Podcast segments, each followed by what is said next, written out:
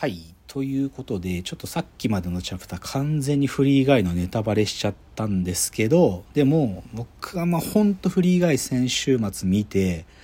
もうちょっと興奮しちゃってずっとフリー以外のこと考えてて、でもそこの中心はどこ考えてたかっていうと、UI ってことの可能性ですよね。そこをやっぱりすごいなと思ったっていうのがポイントなんですけど、で、ちょっとまあフリー以外の話を経由して、で、少しですね、ちょっと最近読んだ本の話をしながら、あの、最後のそのユーザーインターフェースとか、インターフェースっていう話の、なんていうのかな。でも、フィクション、よ光秀のスマホとかフリー以外はあくまでもフィクションですよね。だけど、この SF のフィクションの中で作られてる UI が持つ可能性を実際我々が作ろう本当に僕らの現実の世界に存在する UI として作るためになんかこういう勘違いしてたらいつまでも作れないなって思うっていう話をちょっとしたいんですけどあの制度者の現代思想って雑誌がまあある。でまあよくこのラジオトークの中でも制度者の現代思想とかユーリーカの話はまあよくするんですけど、まあ、僕はこの両方の雑誌まあずっとまあ読んでるんですよ。もうかれこれ。30年ぐらい。さすがに言い過ぎか。25年くらいまあ読んでる。でその現代思想の今出てる2021年の8月号があの特集が自由意志なんですよね。現代思想2021年8月号特集自由意志脳と心をめぐるアポリアっていうね。でまあまあ現代思想は時々こういう意識とか自由意志とかその手の話はまあ哲学的主題ですからまあやるんですよ。でまあああと思ってね。でまあ書いてるメンツ、まあ、僕があんまりそこまで評価しないメンツも書いてるんですけど今回。ででもこれ結構出てからそれなりに読んでるんですけど結論言うと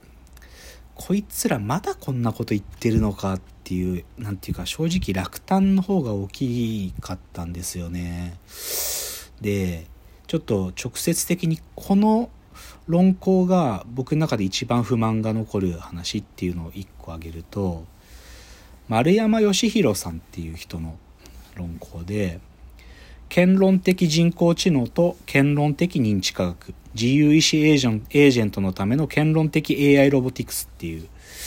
この論考があって、まあ、どっちかというと僕はこれを読むために、まあ、今回、まあ、これが一番読みたくて買ったんですけどこれがねもう絶望的に僕の科学者の態度となんか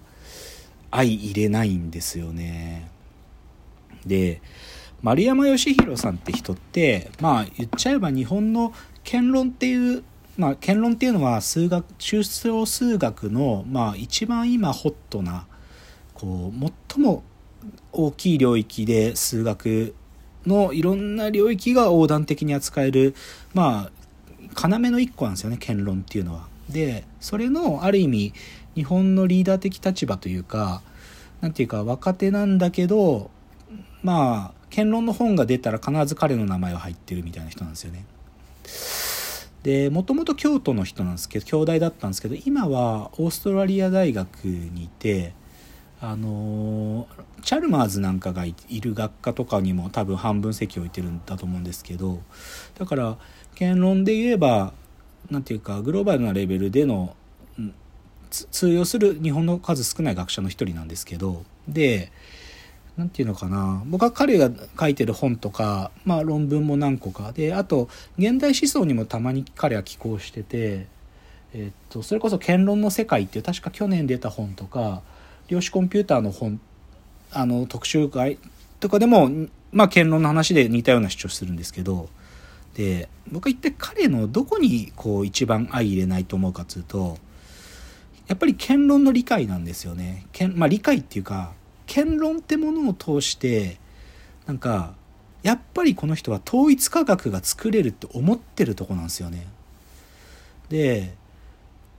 もう一つ違う言い方すると彼のやっぱりベースにあるのはカント認識論なんですよね。なんかやっぱり世界っっていうものの存在があった時にその世界と認識ってのが1対1に対応するそういう世界の平等を想像するっていうのがやっぱり彼のコアにあってでその世界とその認識の世界をつなぐ一つの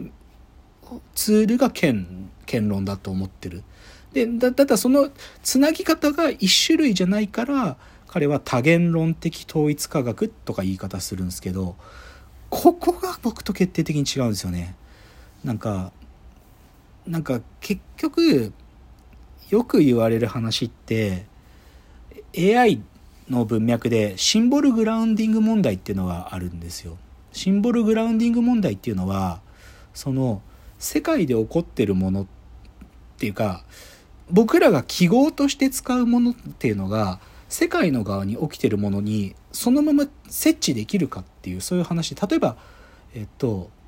マウスっていうものがあったとしてもでもマウスって呼んでるものがこの世界における一個のものに集約されるかっていうとそうじゃなくてやっぱりそこは世界の側の方がまだ連続的でマウスっていうのはあくまでもそれを理算的に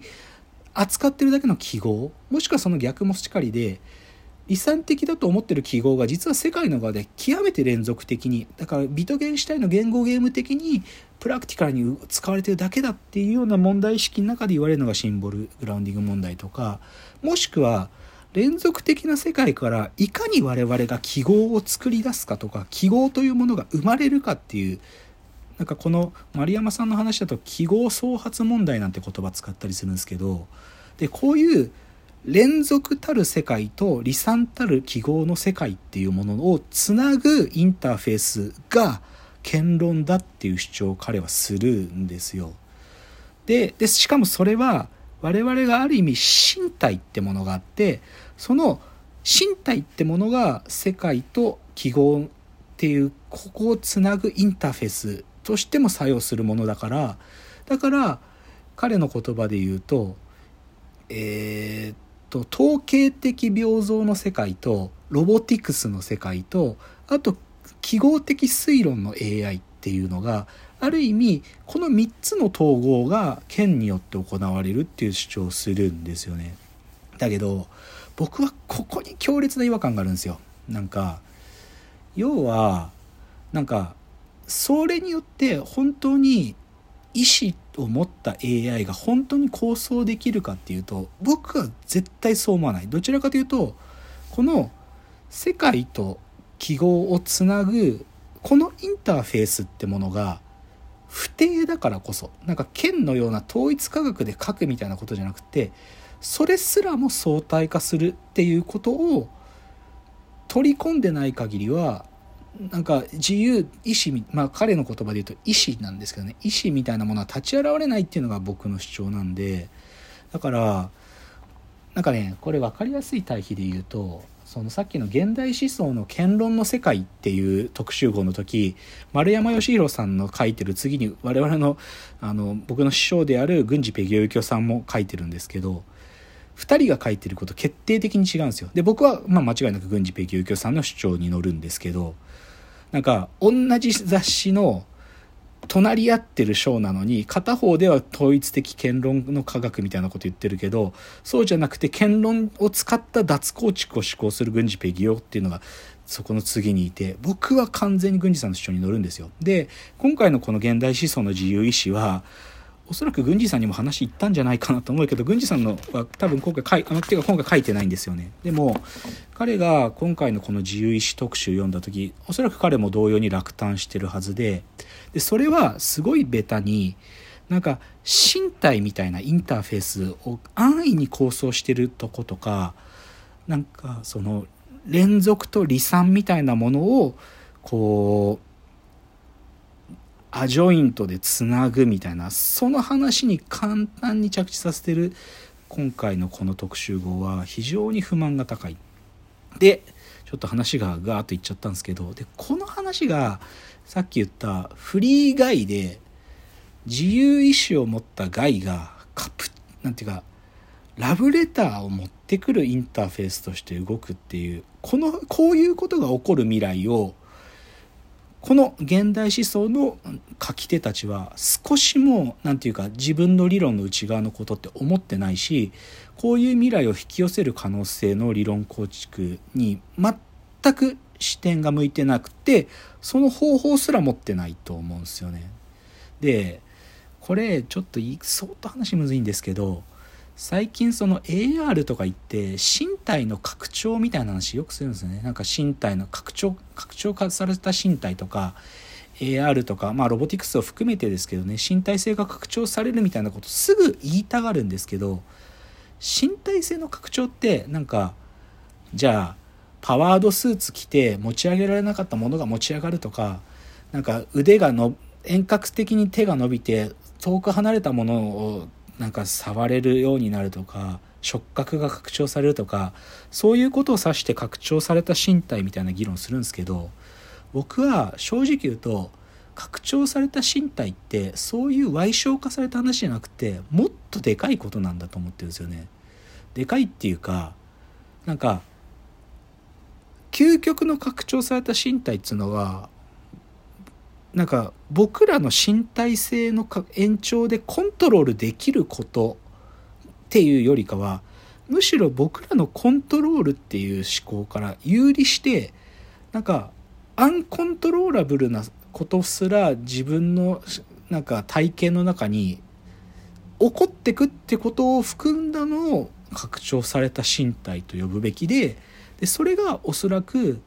UI の未来なんだと思うんですよね。ちょっと長くなっちゃったんですけど、まあ最後のチャプター、このまとめっぽい話を今日最後にして終わります。じゃあ次です。